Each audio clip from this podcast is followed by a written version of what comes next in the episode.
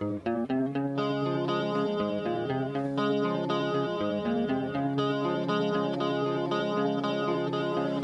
vez fui arrestado, en un juicio fui acusado de matar a mi papito, de clavarle un cuchillito. Pero el juez me perdonó, mi inocencia yo probé, mas fue propia defensa, demostrando mi inocencia. Soy culpable y ya lo sé, no merezco una gallona, lo maté porque papito me negó café con java. Café con java me hace mejor. Café con java elimina el hedor. Café con java, señor y señora. Es el podcast más perfecto.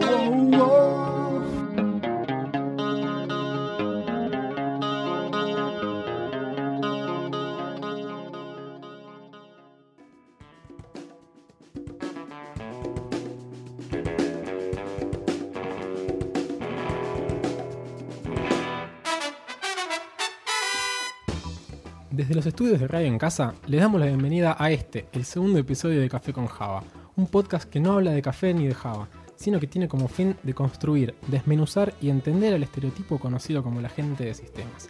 Me acompañan en esta mesa el señor Lucho Puello, Hola gente, ¿cómo va? Buenas noches. el señor Christian Breitman, Hola, ¿cómo va? Buenas noches.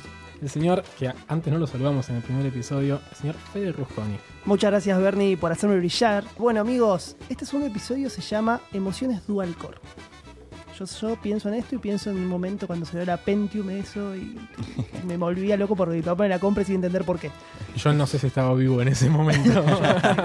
La Cristian, la respuesta. Sí, la conclusión de Emoción Dual Core. A ver, muchachos, es el capítulo 2, 2 Dual, ya está, listo. Es lo que se nos ocurrió más nerd y decimos, bueno, ya fue, Dual Core. Ponele, ponele Dual Core, claro. Dual Claro. Core, claro. Yo creo ¿Cómo que lo subestimás, Breitman?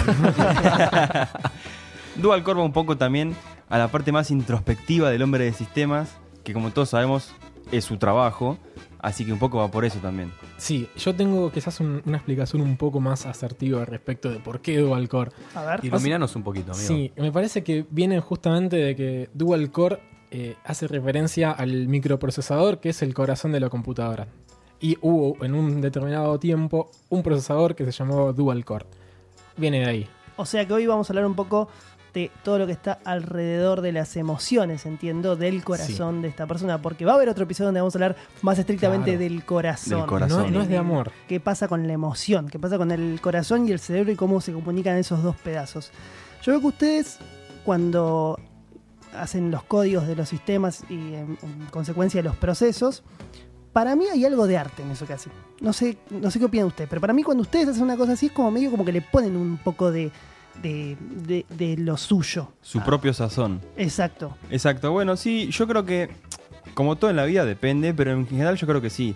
Uno siempre tiene una parte un poco más artística, personal, de propia elaboración respecto al código, porque en última instancia uno tiene que encontrar una solución y justamente tiene tantas soluciones como oportunidades en la vida. Claro, en eso está relacionado con el arte, ¿no? Porque eh, el artista es como que hace lo que quiere, digamos, con, con el. No me sale. El Con el cuadro, código. podríamos decir, no, con el cuadro. Pero en el caso de ustedes, digamos, las soluciones son un poco infinitas, porque eh, ustedes tienen que, en realidad, decir con el lenguaje que a ustedes les parezca mejor cómo solucionar un inconveniente. Sí, además también lo que es el diseño de pantallas y todo eso, siempre le ponemos un poquito de nuestro estilo, decir, bueno, yo quiero un botoncito acá porque, bueno, le damos un sentido artístico a eso también, ¿no? Y además lo sentimos como propio, además, cuando ponemos nuestro código siempre ponemos comentarios como lo hice yo, Cristian, tanto, DNI, tanto. Ah, ah, ¿dejan la firma? Exactamente. Claro. Es como cuando- Hay egos, digamos, en, hay egos en el código. Exactamente. Es como la, cuando eh, andás caminando por Liniers, barrio nativo del que soy yo, tipo, bote a Cristina, Es- encontraría en el código de Christian Brainman. Un hecho por eh, Chris. Exacto. Exactamente. Aguante Sí. River. Aguante River, sí, exactamente. Es muy lindo, igual. Se encuentran cada tanto uno de esos. No sé qué hace esto. Un comentario entre el medio del código. No sé qué hace esto, pero Ah, o sea no, que- no- no cambiar. y no lo toquen. Acá estoy, estoy metiéndome en algo que yo desconozco mucho. En el código ustedes pueden poner textos que no, no implican funcionalidad para Es- el programa Exactamente. y dejan un mensajito. Es un texto para que el amigo programador que lo esté leyendo entienda de qué va. claro. Exactamente. Yo particularmente soy de la gente que cree que programar tiene una faceta artística muy grande. Creo que estamos en un mundo que tal vez hay mucha gente donde es- es- se caracteriza por ser medio TOC. Eh, en el mundo de sistemas y sobre todo en la programación. Yo creo que soy uno de ellos, eh, alzo una bandera enorme eh, y estoy ahí. eh, y creo que en serio hay arte en lo que es programación. La parte de, sobre todo, quizás aquel que nunca vio código no entiende, pero la idea de tabular, dejar las cosas lindas, de que hayan espacios, de que hayan, eh, no sé, enter entre línea y línea. Código esté- perfecto. Sí, de cuando es mayúscula es mayúscula, cuando es minúscula es minúscula. Eh, yo miro mis códigos y, y yo disfruto de mis códigos. Bien, bien, bien. Y acá también, un poco en contraposición con lo que yo mismo dije también, creo que pasa un poco también eh, del otro extremo, que más que un arte se convierte en una, en una fábrica fordista de uno atrás del otro, muy mecánico, Me gusta eso. en la cual el arte o la expresión personal tiene poco y nada que ver. Es 100% todo el tipo de laburo que uno hace. Bueno, en algún momento un amigo me decía que cuando un- eh, para que algo sea considerado arte es porque específicamente no tiene como un fin eso que está haciendo, ¿no? Es como una expresión simplemente. Cierto. Sin Ya embargo, estoy- ustedes cuando escriben un código sí hay un fin determinado. Sí. Entonces podríamos decir que es un término medio. Yo estoy muy de acuerdo con vos ahí, Fede. Yo lo diría que es. eh, la gente que es diseñadora lo va a entender muy bien. Yo creo que se parece mucho al diseño. El diseño no es una expresión artística y nada más. Uno, por ejemplo, un diseñador multimedial, trabaja con herramientas que pueden ser artísticas, Photoshop, Illustrator, 3D, lo que les parezca. Pero claro, el tipo no expresa lo que quiere. El tipo tiene pautas, tiene reglas que seguir eh, y no se puede salir mucho de eso. Si bien tiene su toque, tiene un montón de reglas que no, de las que no se puede escapar. Eso es diseño y para mí eso aplica 100% en el software, la misma idea. Exactamente, además nosotros trabajamos en un concepto de productividad, o sea, tenemos que llegar a ciertas metas, como contaba Lucho, de, bueno, tenemos que desarrollar estos tres códigos para que mañana salga producción, ponele, te doy un ejemplo, ¿no? Entonces estamos atados a eso, a los tiempos nuestros que tenemos, decir, bueno, ¿cuánto tiempo pierdo de dejar de diseño para que quede lindo como contaba Bernie? O bueno, lo hago así nomás y sale, me lo saco encima y chao, me voy a jugar a la Play, ¿no? Co- cosas así. Bueno, entonces yo veo que ahí un poco lo puedo conectar con otro tema que me parece interesante a tratar acá, que es cuánto hay de compañerismo entre ustedes, ¿no? Porque entonces el código que vos laburás, después lo va a ver otra persona probablemente. Sí. Entonces tiene que haber como un espíritu un poco mm, de que ese código se pueda entender en el futuro por otra persona. Para mí esa es la clave. Justamente uno cuando está estudiando y está un poco más en el medio, entiende los lenguajes de programación. Te preguntan, ¿qué es un lenguaje de programación? Y la respuesta es, bueno, es tu medio para decir a la computadora lo que tiene que hacer. Y desde este punto de vista, en realidad, el código es lo que le dice a otra persona lo que hace ese código. Entonces, tiene mucho más valor un código descriptivo que un código eficiente o más rápido, si se quiere. Eh, yo lo que encuentro del- desde el lado del compañerismo, tal vez podemos diferenciar diferentes tipos de personas. Tenés quizás los que son un poco más, hoy es una palabra un poco fuerte, ¿no? Que es mediocre. Que es aquel que, que tal vez Te mandamos un saludo, Sí. mediocre amigo. ¿Cómo te va? IBM, no, eh, ¿cómo? quizás es aquel que se mira a, a su propio ombligo, digamos. Es ese que programa y que de alguna manera en ese código está resguardando su, el futuro laboral propio.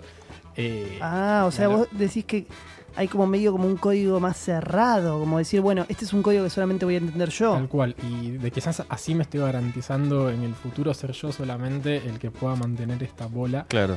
Y ahí quizás el, el compañerismo se rompe y hay una intención bien marcada de que el otro no entienda que tal vez mucho. Claro, es este código es mío, es mío, soy especialista en esto y solo yo puedo. Entonces, si querés preguntarme, tenés que venir Sí. a mí. Yo me he cruzado con varios de ese tipo de personas. En... Espero no ser yo uno de ellos Poco y que, me juzguen por ello. Ok. Todo un tema de inseguridades, ¿no? De sentir que- Claramente. Que, el pibe que viene y te pregunta, che, ¿qué hiciste acá en este código que te quiere sacar el laburo? Y vos decís, no, no, para esto no te lo puedo mostrar. O no te puedo Claro. decir, ¿entendés? Cosas así que vos decís, no, pero yo quiero aprender con vos. No te quiero sacar el laburo. También ahí pasa, está el que te dice, ah, pues dale, eso es muy fácil, yo no te voy a explicar lo que hace esto. Tenés que entenderlo vos. Ah, bueno, o sea, claro. Claramente es anticompañerismo. Nos medimos, nos medimos a Claro. ver qué. Sí, a ver quién la tiene más larga. Exacto, quién la tiene más larga en el código. Codeando. Yo lo que no entiendo es, es real, ¿no? Ustedes están hablando un idioma que solamente ustedes saben. Eh, o solamente la gente que se dedica a estudiar a esto sabe. Sí. Por lo tanto, la posibilidad de ustedes entender un código ajeno existe, es, es- es- es todo el tiempo factible. Simplemente ustedes se tienen que introducir en ese código, ver, digamos, desde qué lugar lo encara. Sí. Entonces, ¿de qué sirve a una persona? Decir, hago lo más cerrado posible este código, si igual la solución es simplemente el tiempo de elaborarla. Para mí hay dos aristas ahí. Un poco es también la presión con la que se hizo el código.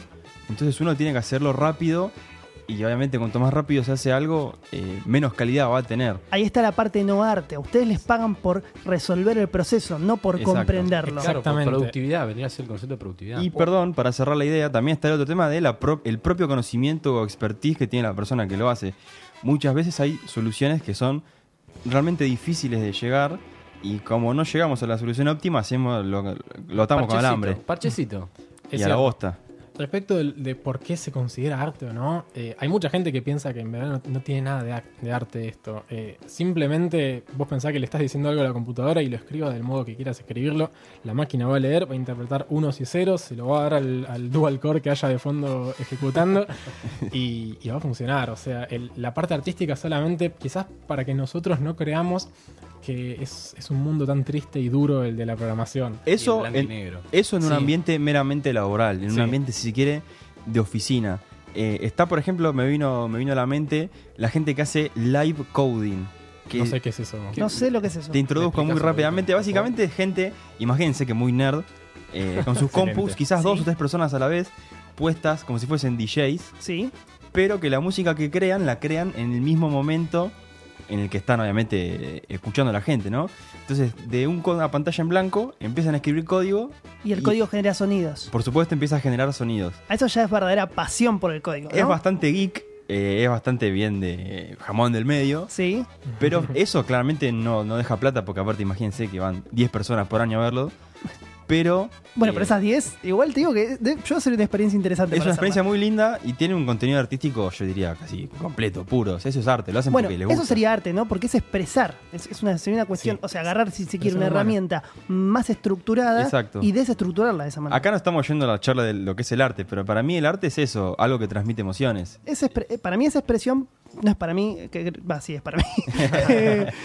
Creo que esa expresión por encima de, de objetivo, por, por decirlo, no tiene un objetivo dado. Exacto. Te vas a expresar y bueno, de golpe tiras una mancha roja. Me gusta. Sí, obviamente, porque nosotros siempre lo que estamos diciendo lo cruzamos del lado laboral, pero a ver, todos nosotros estudiamos y tenemos que presentar algún trabajo sobre lo que hacemos o codificamos y siempre vamos a querer eh, ponerle la mejor onda como para que diga, bueno, pará, eh, yo te lo tabulé, te quedó todo lindo, ponemos un poquito más de nota, ¿viste? Claro. Es cierto. Igual siempre está un poquito de eso. No sé si tenemos que confundir prolijidad con arte. Creo que una cosa es ser prolijo y otra cosa es considerar arte. Me parece que la, la- la idea de que es arte uno la siente en el día a día, en el cual vos te sentás y decís, bueno, hay inspiración, por ejemplo, en la programación y creo que ese es, es quizás el, el lado más artístico que, tenemos a la hora de programar. Eh, sabemos que eventualmente va a ser una cosa funcional y que eventualmente va a ser algo que le vas a dar a la computadora y que ya está. Pero creo que, el arte está compuesto de buenos hábitos y de sentirse uno cómodo y feliz al final del día con lo que hizo. Ahí está el arte, me parece. Sí, estoy de acuerdo. Para mí hay dos mundos, como bien dijimos. Está el trabajo y la expresión personal.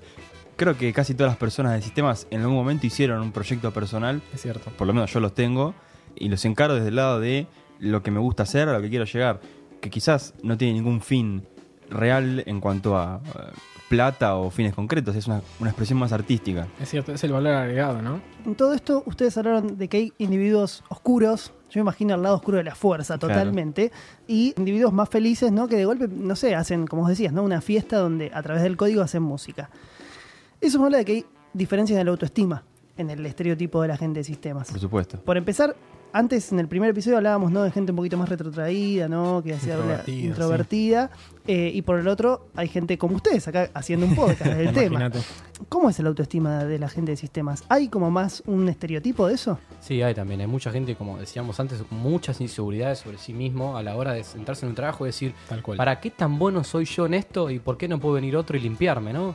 Entonces siempre está el tipo como, es, es un poco oscuro en el sentido de, bueno, no comparto mis conocimientos, hago yo lo que tengo que hacer y no me importa a los demás, mientras que siempre quede bien parado yo, ¿no? Claro, es, es- es claramente una falta de autoestima de tener que demostrar que vos estás bien. O sea, parte de las inseguridades, digamos. Claro, sí, sí, sí.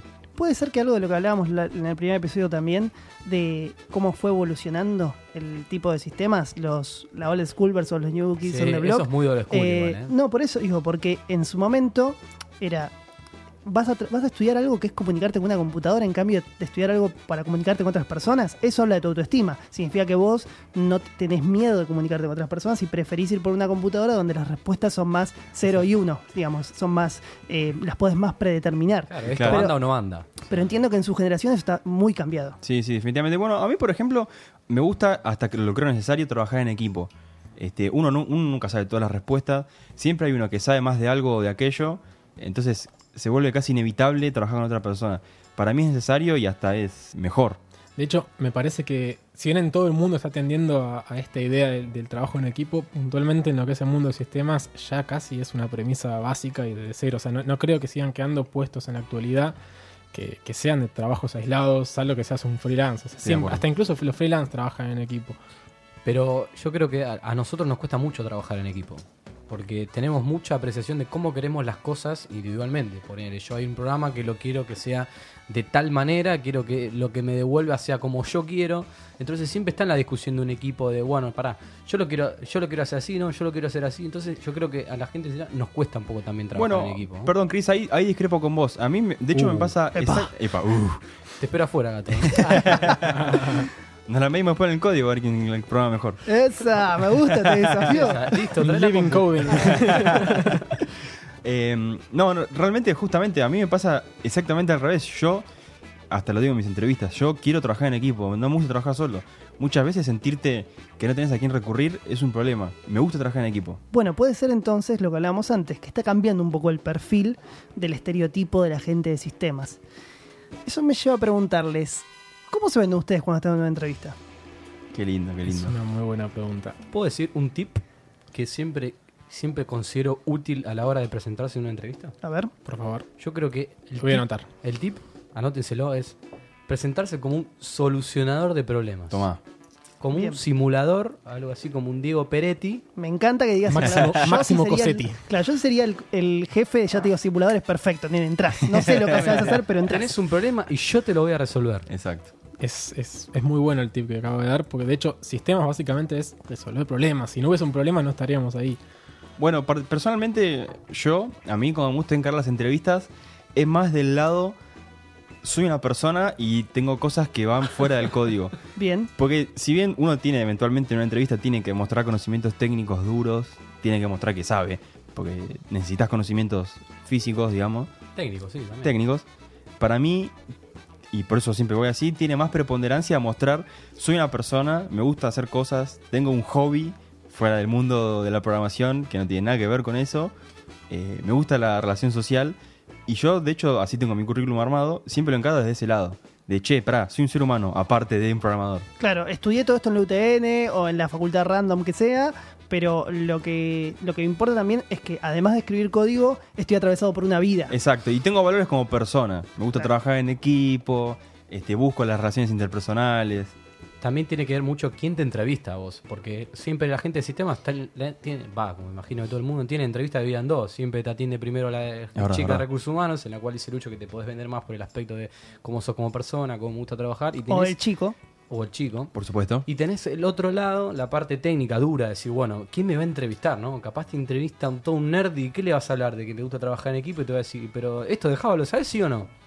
Y yo creo que incluso desde el lado más técnico tal vez sigue quedando una idea un poco lejana de, no sé, para aquel que nunca haya pasado por esta experiencia de venís sentate y te doy un ejercicio y lo tenés que resolver acá.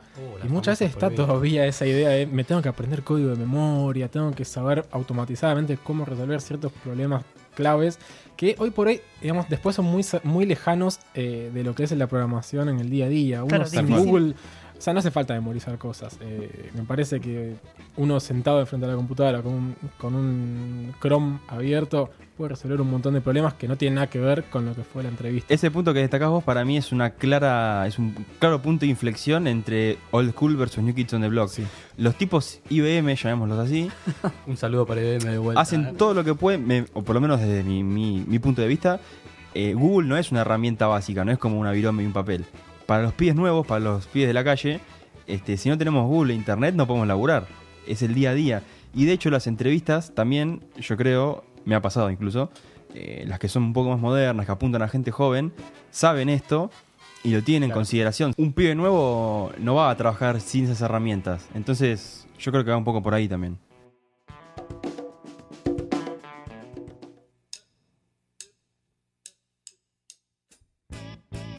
Todas, en todas, Las redes sociales, Encontrarnos como Café con Java Pod.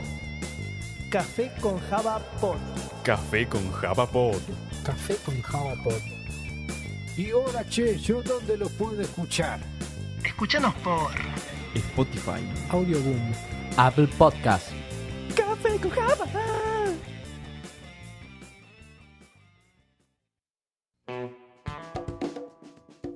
Bueno, un poquito ya entendí cómo ustedes se venden. Depende mucho también cuál es el interlocutor que está del otro lado. Sí.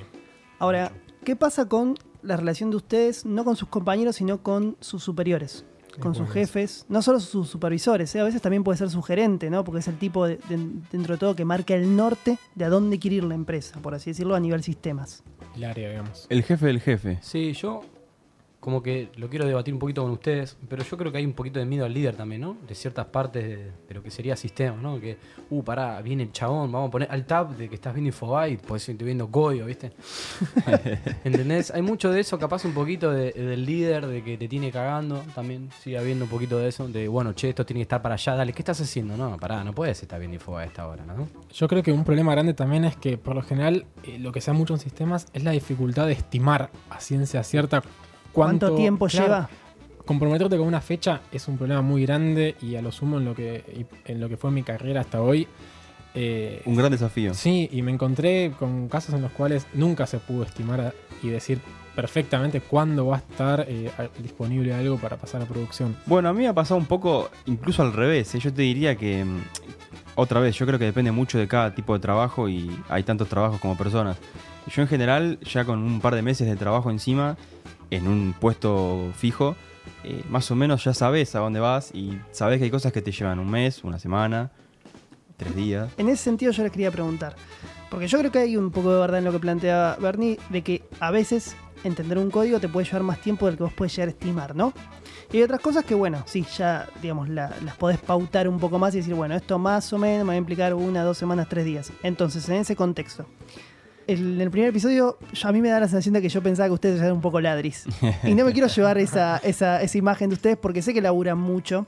Pero es verdad, insisto, era lo que hablábamos al principio ustedes tienen una herramienta, ustedes solamente ustedes conocen ese lenguaje, por lo tanto, ustedes tienen la libertad de decirme la verdad de cuánto tiempo tardan en estimar un laburo, o decirme la otra verdad que también es, mira, la verdad que no sé, esto me puede implicar mucho tiempo porque no conozco del código.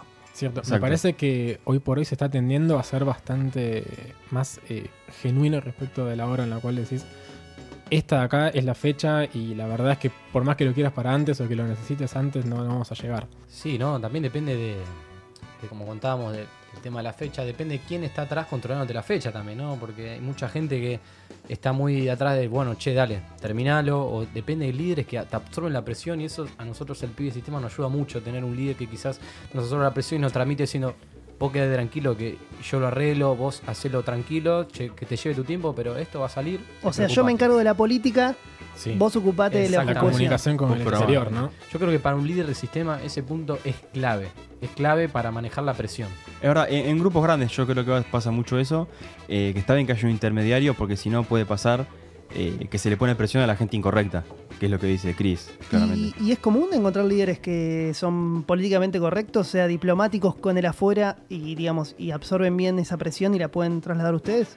Bueno, yo me he encontrado con jefes de todos los tipos. Me he encontrado con tipos recontra macanudos que eran no un jefe, sino te diría que casi un amigo. eh, una relación excelente, personal. eh, Ojo, ojo que ahí hay un riesgo también, ¿eh? Por supuesto, es un arma de doble filo como todo. Pero en general, obviamente en mi experiencia, eh, y tuve de, los- de todos, este que te digo que fue un líder carismático, fue una experiencia muy buena porque el tipo sabía mucho, era un experto realmente y no era líder porque sí. Este, entonces justamente era un placer trabajar con él. Claro. Porque el tipo te, te apoyaba en el lado humano, personal, podías hablar lo que quieras con él y te seguía el hilo. Y en cuanto a trabajo, era muy profesional y sabía darte las respuestas. Sí, existe mucho lo que contaba Lucho del pibe simpático, ah, pibe, ¿no? El tipo simpático que está con vos, hasta podés comer un asado después de, después de laburar Y también está mucho el otro el que te marca la cancha, el hasta que capaz ni siquiera come con vos para marcarte la cancha, bueno, yo tu supervisor y no puedo compartir estos momentos con vos, ¿no? Bueno, alguna vez a mí me dijeron, por ejemplo, la frase, si te marcas como un eh, semi-senior, ya puedes tener gente a cargo. Y creo que eso también un poco te denota el, quizás el- la existencia de líderes que no están preparados para ser líderes. ¿A qué te Eh, referís con te marcas con semi-senior? Eh, que te pueden poner gente a cargo, o sea, ¿cómo te vendés vos? Volviendo un Claro poco a que esa un idea. semi-senior. Claro, eso, ¿qué es O un sea, vos te llamás como semi-senior y de pronto te pueden poner gente a cargo. Y tal vez vos eras semi-senior simplemente sabiendo eh, un poco de cuestión más bien técnica. Ya entendí. O sea, vos decís que el semi-senior tiene que ver más con tu conocimiento, quizás, pero no así cual. con tus cualidades empáticas para manejar Exacto. gente. Y me parece que muchas veces se da eso, ese problema acaso, de gente que no puede tener gente a cargo y, y después terminan siendo líderes que tal vez fallan. Claro. Más uno para Bernie, estoy muy de acuerdo. Para mí, ser líder y ser desarrollador, programador, son dos skills completamente diferentes. Eh, uno puede ser experto, que eso, eso es muy lindo porque pasa mucho. Eh, puede ser un experto realmente en una tecnología, sabe muchísimo, pero tiene un manejo horrible del personal. Yo eh, voy a estar un poquito de desacuerdo, voy a aplicar un concepto taringuero y le voy a dar un más 10 a Bernie. A Bueno, ver. va. Porque claramente es lo que distingue mucho al líder. Como decía Lucho, a ver, vos puedes ser un crack de la programación, pero no sabes manejar un grupo y es lo mismo que la nada. Si vos estás todo el día con auriculares viendo la computadora y, y los pibes que están al lado tuyo son un quilombo, por más capo que seas programando, no es lo mismo. Qué picardía, Lindsay. ¿Y ustedes se los capacita para ser líderes? Yo creo que depende de la organización. En general no. No, yo creo que no. En general la carrera que uno hace suele ser más bien técnica. Entonces, eh, en la medida que funcionás para un determinado rol, dicen, bueno, este pibe es bueno para esto, sobre todo en las grandes empresas, ¿no? Y te está haciendo. Y de pronto ascendiste y te encontrás con algo lo- para lo cual no estás preparado, que es para tener gente y, y no es nada más enseñarle o ser un líder técnico. Es llevar adelante la gestión de un equipo. Sí, también hay, hay mucho acomodo también, ojo ahí también. ¿eh? Bueno, pará, vos venís ser recomendado de, pero venís de un puesto superior y no te puedo rebajar a, a ser un programador como todos los demás, ¿no? Entonces tenés que ser jefe. Exactamente. Y volviendo un poquito atrás a lo que decíamos de las capacitaciones, yo creo que también se busca mucho las capacidades innatas, o sea, de un pibe que ya tiene el perfil de líder, bueno, para este puede andar. Y no hay, como dice, bueno, una capacitación que diga, bueno, un curso de coaching, todo eso no, no se encuentra mucho. Mi sensación igual es que, insisto, cambió algo entre una, entre una vieja generación y una generación un poquito más, más nueva. Y capaz que el mercado todavía no está tan preparado para esta nueva generación, ¿no? Entonces es como dice un poco Bernie, ¿no? Hay organizaciones que capaz están más ayornadas, entonces entienden que hay que preparar líderes en todos los equipos, en especial en sistemas, ¿no? Porque hoy en, de- en día dependemos mucho de sistemas. Y por el contrario, hay otras organizaciones que quizás todavía se están preparando un poco para eso, ¿no? Entonces dependés más de que justo te caiga un pibe que por sus cualidades empáticas, por su infancia, por todo lo que le pasó en la vida, sea una persona que, eh, digamos, entiende un poco de cómo comunicarse con los demás. Tal cual. Sí, sí, sí. Pasa mucho en los secundarios eso. Eh, un profesor que es ingeniero, doctor y fue a la NASA dos veces, una bestia, pero no sabe manejar un grupo de pendejos. Y es, yo creo que hasta es contraproducente. El tipo puede saber mucho, pero vale mucho más saber manejar un equipo, gente. Sí, de hecho voy a, voy a seguir un poquito el hilo de Lucho. De, a mí, de mi experiencia, en el colegio tuve un profesor que era astrónomo. Hermoso. astrónomo y enseñaba Visual Basic para lo que la gente común que es Visual Basic, que es un lenguaje de programación de 1998. Bien. Eh, y el tipo era un animal de lo que sabía, pero vos le preguntabas tres cosas, che, pará, no entiendo, no entiendo, no entiendo y la tercera te quería cagar a trompadas. o Claro, sea, claro, era como, esa- o sea, no- ¿entendés o entendés, negro? Claro, exactamente. Es la idea de incluir un poco la inteligencia emocional en sistemas y es un problema ese.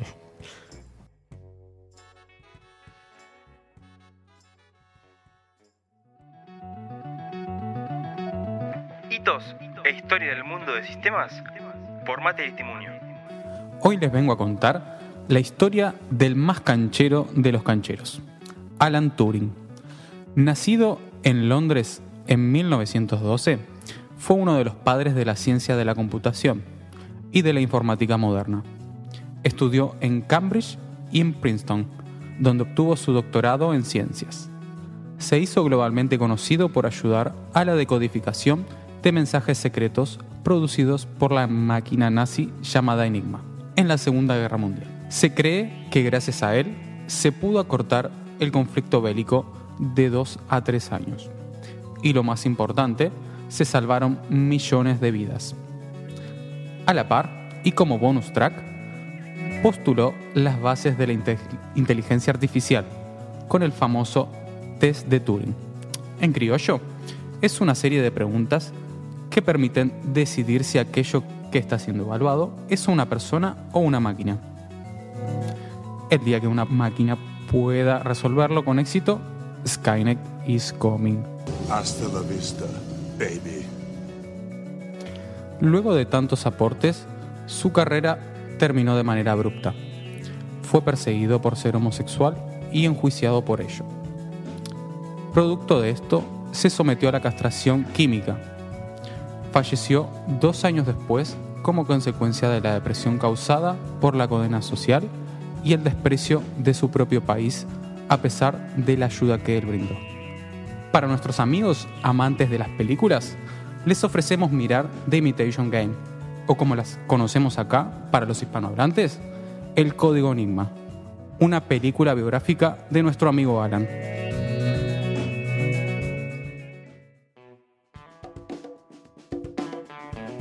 Muy bien, y vamos a darle la bienvenida por segunda vez consecutiva a la segunda voz femenina más importante, porque la primera soy yo, claramente, eh, de el podcast es Silvi. ¿Cómo estás, Silvi? Todo bien, vos, ustedes chicos, ¿cómo están? Bien, ¿Cómo va, bien. Silvi? Muy bien. Estamos muy bien, te vemos cansada. A pesar de que esto sea atemporal, en este momento estamos grabando, Silvi se está mudando, así que que esté acá en Café con Java realmente Es un es, mérito es enorme. un mérito de ella y es un esfuerzo de la producción de Café De con hecho, nos Java. trajo un par de cajones y queríamos acomodar, pero bueno, estaba medio Estamos acá embalando en, en Radio en Casa. Yo, yo hice el ofrecimiento y bueno, nada, no, no hubo mucho éxito, no, no se dejen engañar, chicos. ¿Qué nos traes para Sil? Bueno, yo me quedé pensando el último podcast, eh, esto que me habían comentado los chicos, de que mm, si bien no había mucha cantidad de chicas en todo lo que es el ambiente de sistema, las chicas que ellos vieron estaban en posiciones más o menos altas, no sé, tipo PMs, líderes o analistas, Supervisores. supervisores, etcétera. Entonces, eh, quería ahondar un poquito más en el tema de si realmente es que nos forman a nosotras como líderes o es algo natural. Como que hay una cuestión de géneros separados, como las mujeres por alguna cuestión tienen algún skill capaz que les permite ser mejores líderes versus los hombres. Exactamente, sí, sí, sí. No para generar conflicto, ¿eh? No, Por las no, dudas no. aviso. Igual me gusta que vengas acá a la trompada. Sí, a. Así que mm, ¿Y a vos qué te parece? Eh, yo me quedé pensando y yo particularmente desde mi punto de vista creo que es algo quizá más natural de la mujer querer tener control de todo. Ah, bueno. Es la clásica de, nene, no te olvides de llevarte la campera. claro, o sea, ¿Eso se traslada a- al trabajo, decís? Sí, particularmente a mí me pasa por ahí de que, mm, a ver, cuando estoy laburando estoy pensando no solamente en lo que estoy haciendo, sino cómo impacta y también más o menos con quién tengo que estar lidiando, ¿no? Si, si tengo que lidiar con usuarios o la persona que, que me está mostrando qué es lo que tengo que hacer, el analista en este caso, si, no estoy analizando yo. en el primer episodio vos decías un momento, como que, no sé, contabas una anécdota que tenías un compañero con el que vos lo tenían que resolver un problema y como que él lo hacía de una forma y vos de otra, pero el, norte capaz que era el mismo. ¿Esto quiere, tipo, viene en relación con esto? De que las mujeres capaz lo que necesitan para llegar a, cierto objetivo, es decir, necesito la casa en orden de esta manera. Mm, sí, no, a ver, nosotros tenemos diferentes formas de expresarnos a veces, muchas veces, y eso confunde un poco, ¿no? En este caso lo que mm, me estás recordando, nada, básicamente era que teníamos maneras distintas de expresarnos y poner en la mesa las problemáticas que teníamos, pero particularmente con esta persona yo me entendía mucho trabajando. Claro. No sabía comunicarme. ¿no? La comunicación era pésima, pero cuando trasladamos eso a, bueno, está bien, no nos entendemos mientras hablamos, pero vayamos a el código. Entiendo. Está bien, y cuando lo mostramos era exactamente de ambos lados lo que queríamos hacer. ¿Y a ustedes, chicos, les, qué les pasa cuando de golpe en un ambiente de tantos hombres hay mujeres, o sea, son las mujeres las supervisoras? Y como contábamos recién, es muy común, ¿eh? Ojo que es muy común. eh, particularmente a todos nosotros nos toca tener super- nos tocó tener supervisoras o directoras. A mí particularmente, directora, subdirectora, gerente eran todas mujeres. Eh, por, como dice Silvi, ¿no? Capaz por una cuestión de ordenamiento, quizás al tema de sistemas son mucho más eh, ordenadas que los hombres, ¿no? Igual, yo no sé, de, quizás hablo de- desde mi experiencia, ¿no? eh, no estoy de acuerdo tampoco con que se dé tanto en tantas áreas de Mm. supervisores. Sí, vengo a traer un poco la contrera. ¿Pero dónde trabajaste, pibe? No, en las pizzerías en que En Ubis. Don Hugo, chicos, por Eh, favor. Tampoco sé si, si está buena la idea de que sí, de que todos los puestos de liderazgo están cubiertos por, por mujeres. No, ni hablar, ni hablar. Eh, Yo, creo que sí hay un, un gran número, no sé si aún así llega a ser una mayoría. Tal vez es- se, destaca un poco más en ese, en ese escalón esca- o escalafón de lo que es en la parte más operativa, ¿no es cierto? ¿No será también eh, que hay, como hay menos, es un rubro donde hay muchos hombres y pocas mujeres? Sí. Entonces, si de golpe de esas pocas mujeres algunas son supervisoras, Se destaca, claro. llama mucho más la atención que, el hecho de que haya un hombre supervisor. Totalmente de acuerdo. Sí, también pasa en, en los colegios, como hablamos antes. O sea, las, las chicas que me tocó como compañeras eran todas 9.50, 10 en cuanto a las calificaciones, ¿no? Y vos decís, ah, mirá vos, ¿no? Qué, qué dato raro, porque Vos decís en un colegio técnico. eh, con un colegio técnico, exactamente. Lo, lo, lo vinculás un poco con la idea de la prolijidad y, y la, la persona aplicada, digamos. Exactamente. Acá tengo que hacer un, un parate y decirles, chicos, yo soy la persona más desprolija del mundo.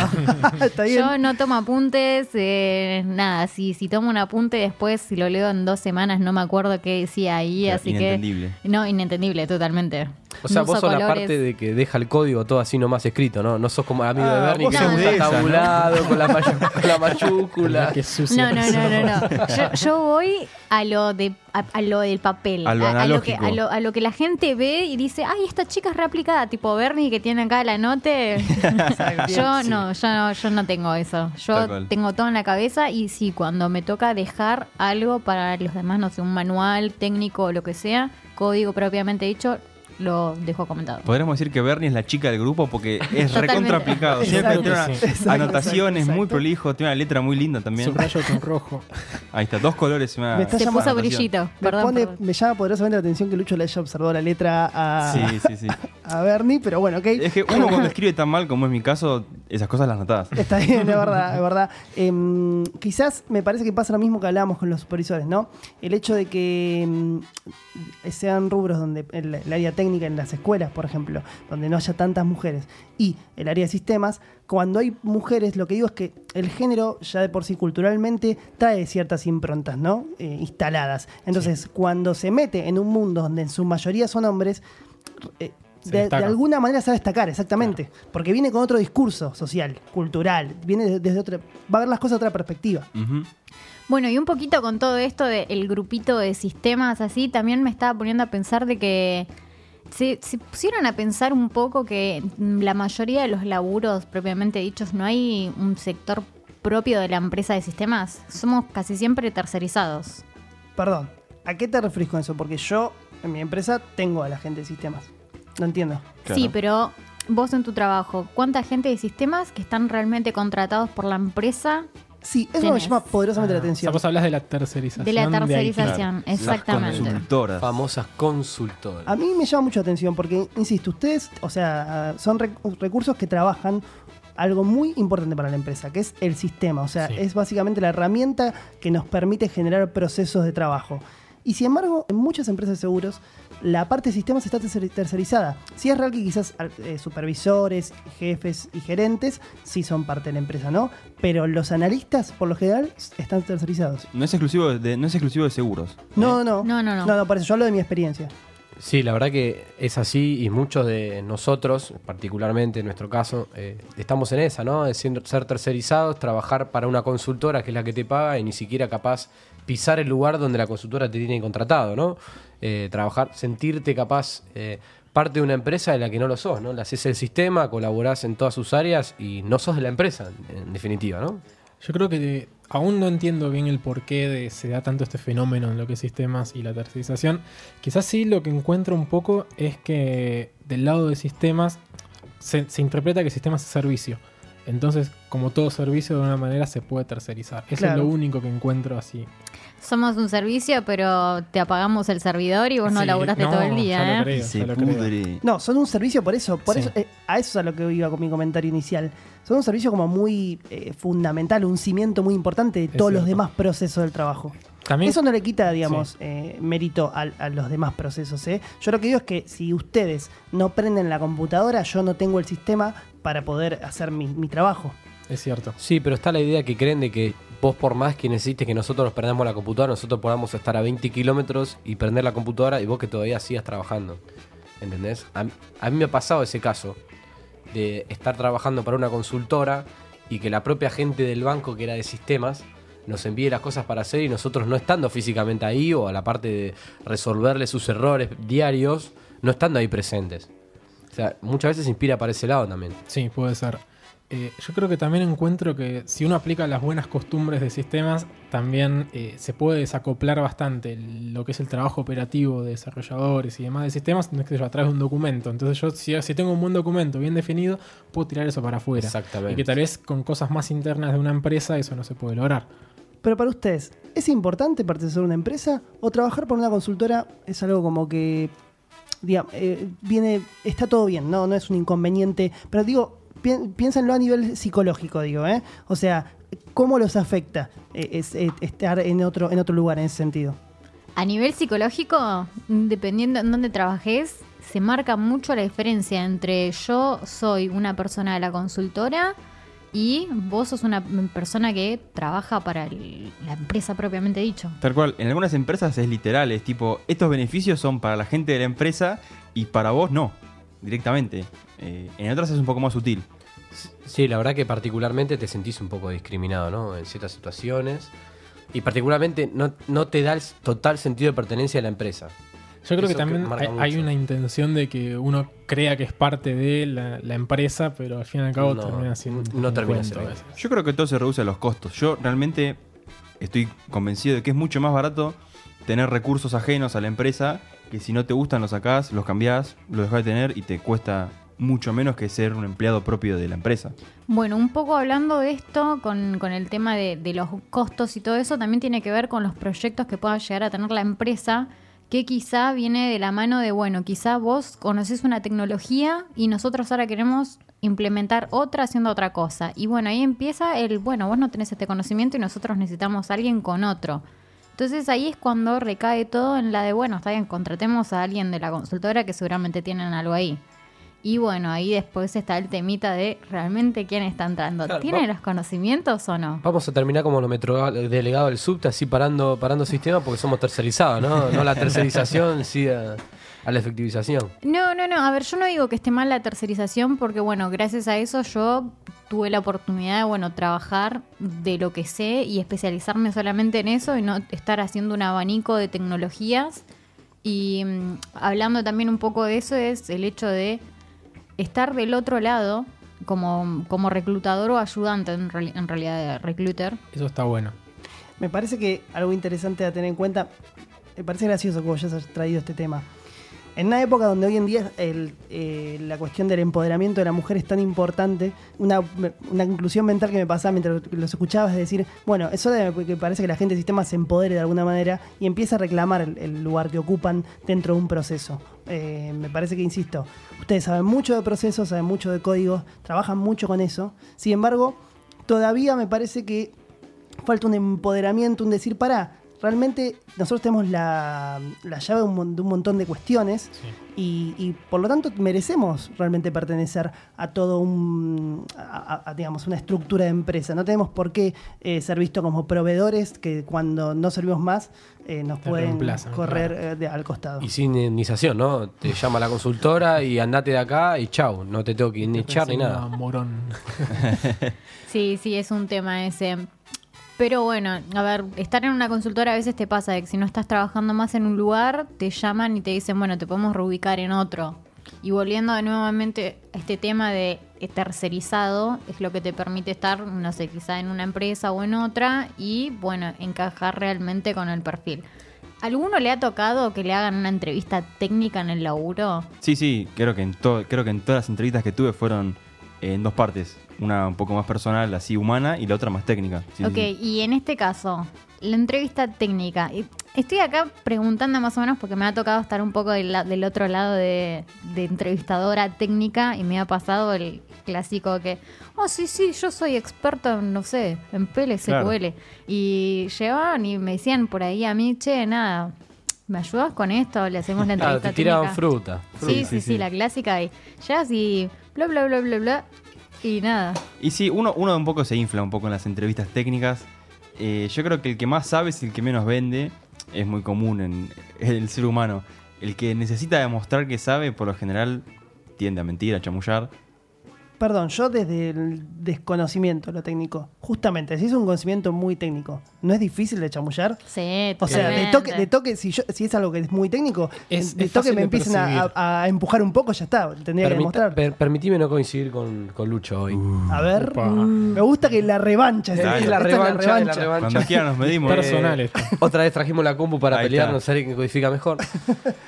Pero no, no coincido con Lucho, porque yo creo que la gente que más sabe es la que más fácil sabe vender lo que, lo que conoce, ¿no? Totalmente. Porque si yo te digo, yo sé, yo sé de esto y vos me preguntás, yo te voy a hacer responder. Me voy a querer vender para decirte, no, mirá, yo la verdad que soy experto en esto. Y también muchas veces, en mis experiencias personales de las entrevistas, lo que más buscan es eh, alguien que sea impulsivo, proactivo, que te diga, que a veces no necesite ni preguntarte las cosas sin que vos eh, saques el tema A. Y entonces, Sil, para, a la hora de que, de que de vos en, ese, po- en esa posición de, de tomar entrevistas, cuando veía una mujer del otro lado, siendo, insisto, un lugar mucho, muy de hombres, ¿pasaba algo o no? Bueno, em, me ha pasado la última entrevista en la que tuve que participar y eh, me reí así un poco porque em, era una chica que, nada, supuestamente era su segundo trabajo a, todo lo que era sistemas. Estaba aspirando a un puesto de analista con un rol de... ¿Qué sería analista? Analista es el que vende humo. Le mandamos un saludo. Ah, la- los mejores analistas A que- todos los. Gracias a ellos tenemos trabajo también. ¿no? Eh, no, analista es la persona que hace como intermediario entre el usuario, que es la persona que va a estar utilizando el sistema, en este caso el señor Rusconi muchas Acá estoy. veces, Hola, ¿qué tal? Hola. y los genios de los desarrolladores presentes aquí en la hola, mesa. gracias. Eh, bueno, ellos se encargan de hacer como una especie de traducción de, bueno, el señor Rusconi aquí presente quiere hacer clic en este botoncito y bueno, vos le tenés que decir, bueno, por detrás tenés que hacer que esto impacte y esas cosas. Claro. Es un traductor Exactamente. Es De- de ese entender qué quiere el Del, cliente. del vocula- del vocabulario rudimentario del usuario. Exactamente. Es el intermediario Exacto. entre el usuario y el que está en la cueva. Y, ¿no? si, y si piensan que eso es li- si, si piensan que eso es trivial, es todo lo contrario. Hay materias enteras que se dedican a eso. Así que sepan que no es nada fácil. No, Para no, no. Cabe destacar que el- los buenos analistas tienen un muy buen conocimiento de lo que es el negocio donde están trabajando y se tienen que encargar de saber muchas cosas del tema. Y que a propósito de esto, por lo general los analistas son los que no se tercerizan. Suelen tercerizarse Tal todo lo demás. Mira, exactamente. Es No coincido, no coincido en este caso, depende Porque- mucho de la empresa. Está picado el mar. Pero bueno, sí, son hoy nos estamos cagando a piña. ¡Truco! Son quizás los que tienen más el know-how del, del proceso. ¿no? Del Bueno, perdón, Sil, estabas en, y en la entrevista. Entonces, Bueno, y esta chica, eh, casualmente, bueno, nada, vino, estaba muy tímida y para mí que era su primera entrevista de sistemas y fue un poco complicado el tema porque, a ver, la chica claramente no poseía los conocimientos que eran necesarios. Estaba en realidad yo entrevistando a mi reemplazo, chicos. Para mí, no, Ah. para mí no la quisiste tomar por eso, para que no te copa el rancho, decir acá la única piba soy yo, loco. No, si no, querés entrar, no, no. Yo justamente me estaba yendo, pero y, Claro. y- y yo hablé y les dije, miren chicos, esta chica la verdad no cuenta con los, los conocimientos necesarios, pero bueno, tiene muchas ganas, tiene aspiraciones y capaz que sirve. No sé qué pasó, no Puedo pregunté. aprender. Pero Yo dije que podía aprender porque parecía que tenía ganas. Che, Sil, eh, y te hago una consulta. Vos como mujer, a la hora de haber entrevistado quizás técnicamente a alguna persona hombre, ¿no? Un chabón, ¿sentiste que del otro lado había una cierta, eh, no sé, eh, mala predisposición o que te subestimaban por ser mujer? No. No, no, todo lo contrario. Me ha pasado en entrevistas con hombres que es como, ah, una mujer. Y Esto como no me lo esperaba. Eh, sí, sí, sí, totalmente, totalmente. Em, Hay olor perfume femenino, ¿qué hago? ¿Qué No, hago? no, no. Eh, y es como que se quedaban así un, un poco desconcertados y... ¿Se intimidaba un poco tal vez? Mm, sí, quizá porque mm, creo que tiene que ver un, un poco esto con que es raro ver mujeres en sistemas y que si te aparece una es porque claramente esta chica es es alguien. Por Algo eso hizo. no. Claro, como que se la va a bancar más, Aparte, tal vez. entrevista técnica. ¿Cuántas entrevistas técnicas tuvieron con mujeres acá? Díganme la no. verdad. Te soy sincero, ninguna. No, ninguna, Ninguna. claramente. Siempre está el gordito de con recursos anteojos. humanos, chao. a ser mujeres. Que por lo Sí, general es un tipo creído, que como estaba haciendo la entrevista técnica, sabe un poquito más y se la banca. y Sí, te la, y te encima la vos vas todo muestra. nervioso, diciendo, bueno, a ver qué pasa, y bueno, a veces se te complica. Sí, sí, sí, es este. No, la verdad que con los chicos, las veces que me ha tocado hombres, es como que se quedan así como, hay una mujer. Y ¿Qué hago, no, qué no hago, lo qué hago? dicen, pero a la cara los vende. Sí, pero la verdad que siempre bien, nunca hubo mala predisposición.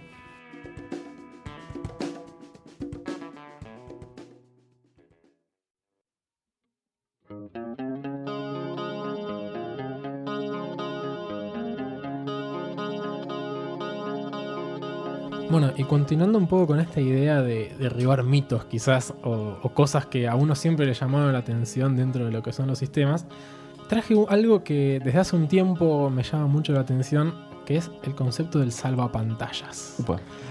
O sea, yo me acuerdo que se hizo muy Sí. famoso con Windows en algún Tal momento. cual. En los 90 creció mucho. Exacto, que era como unas. El unas- laberinto. Sí. una- el laberinto, unas niñas medio Laberinto, Porque, porque estabas psicodélicas. todo medio boludo con la pelotita que subía, Sí, bajaba, se bajaba. hacía chiquitita, Sí, después se que uno hacía quería que encajase grande. exactamente en la Claro. esquina, por Y ejemplo. nunca entraba. Ni o, nunca o la entraba. banderita de Windows moviéndose. En ese momento, yo me acuerdo cuando era chico, me explicaron algún motivo de por qué servía el salvapantalla. Ajá. Después, no, después de- se dejó se de usar. eso, sí. Y entonces, como bueno, entonces Seguramente te mintieron, función, porque para mí sí. Bernie hoy trajo la posta para mí. Yo hoy traje la posta. Eh, un poco quizás cayó en desuso y por hoy, pero hay computadoras que lo siguen teniendo y, y es inevitable que si dejas la computadora 10 minutos, 5 minutos sola, algo pasa en la pantalla que te muestra una imagen diferente de lo que es tu escritorio. Yo tengo una- un motivo. Básicamente, el sentido de esa la pantalla no es nada más mostrarte la foto de una flor linda o de un paisaje, sino que es el de encender la pantalla de una manera balanceada. De modo que los colores del, del dispositivo pantalla se gasten homogéneamente. O sea, es eso, es que, que la pantalla, si se va a estar prendida, que no se consuma mucho más en algunas partes de los píxeles eh, que el resto, digamos. Estamos hablando, claro, me imagino, de una época ya de antaño casi, Sí, donde eran- cuando las pantallas eran de tubo, de, rayos catódicos. Tal cual. La que te dejaba ciego y pelado, ¿no? También. Exacto. Sí. Pero bueno, hoy por ahí sigue estéril. pasando que tenés partes LED, partes de, no sé, de, de LCD que se siguen encendiendo. De hecho, es un hecho, ¿eh? Las, eh, los tubos de rayos, si concentrabas una imagen en un punto, se quemaban, Sí. como se decía. O sea, vos lo que me estás diciendo, extender la vida útil del producto. de todas las partes de, de ese producto. O sea, que, que no se consuma una parte de más. Porque si Claro. si vos pones solamente una foto, en esa foto se consume siempre esa partecita nomás. Básicamente es que se te apague el monitor así de una y no que se te apague a partes. Claro, que se gaste homogéneamente. Bien. Ya lo dijo, pero bueno. Hay que, hay escucharlo un poquito más, a ver. Lucho lo quería decir también. Lucho lo quería decir también, me parece bien. Yo también quiero participar. sí, Bueno. Bernie, muchas gracias otra vez por traernos esta sabiduría Por que claramente nos va a cambiar el día. O de sea, ahora cuando vea el pantalla de mi computadora voy a decir gracias, Stevie. Gracias por haber pensado. Windows. Sí. en la la pantalla es porque tenés que actualizar Windows. Gracias por oponerte a la obsolescencia programada y esperar que mi computadora valga un poco más. Por favor. Bueno amigos, se terminó este segundo episodio de Café con Java. Qué lindo, qué lindo. Eh, espero que les haya gustado. Estamos acá grabando en Radio Casa. En este caso nos está operando el amigo John. Un beso de amor. Pueden venir a, a grabar acá sus podcasts. Es un lugar muy lindo donde te ofrecen maravilloso, muchos- insisto. muchas cosas para, para beber y para estar contento y feliz. Les mandamos un saludo y será hasta la próxima.